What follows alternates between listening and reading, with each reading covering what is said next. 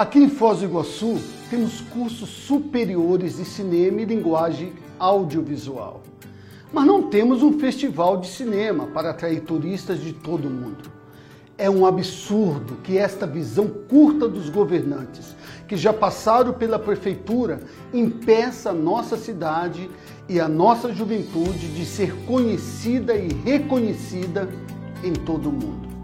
Além disso, a nossa vocação turística não pode ignorar a importância de termos um calendário diversificado de atrações para que a ocupação dos hotéis, pousadas e restaurantes seja constante e não apenas sazonal.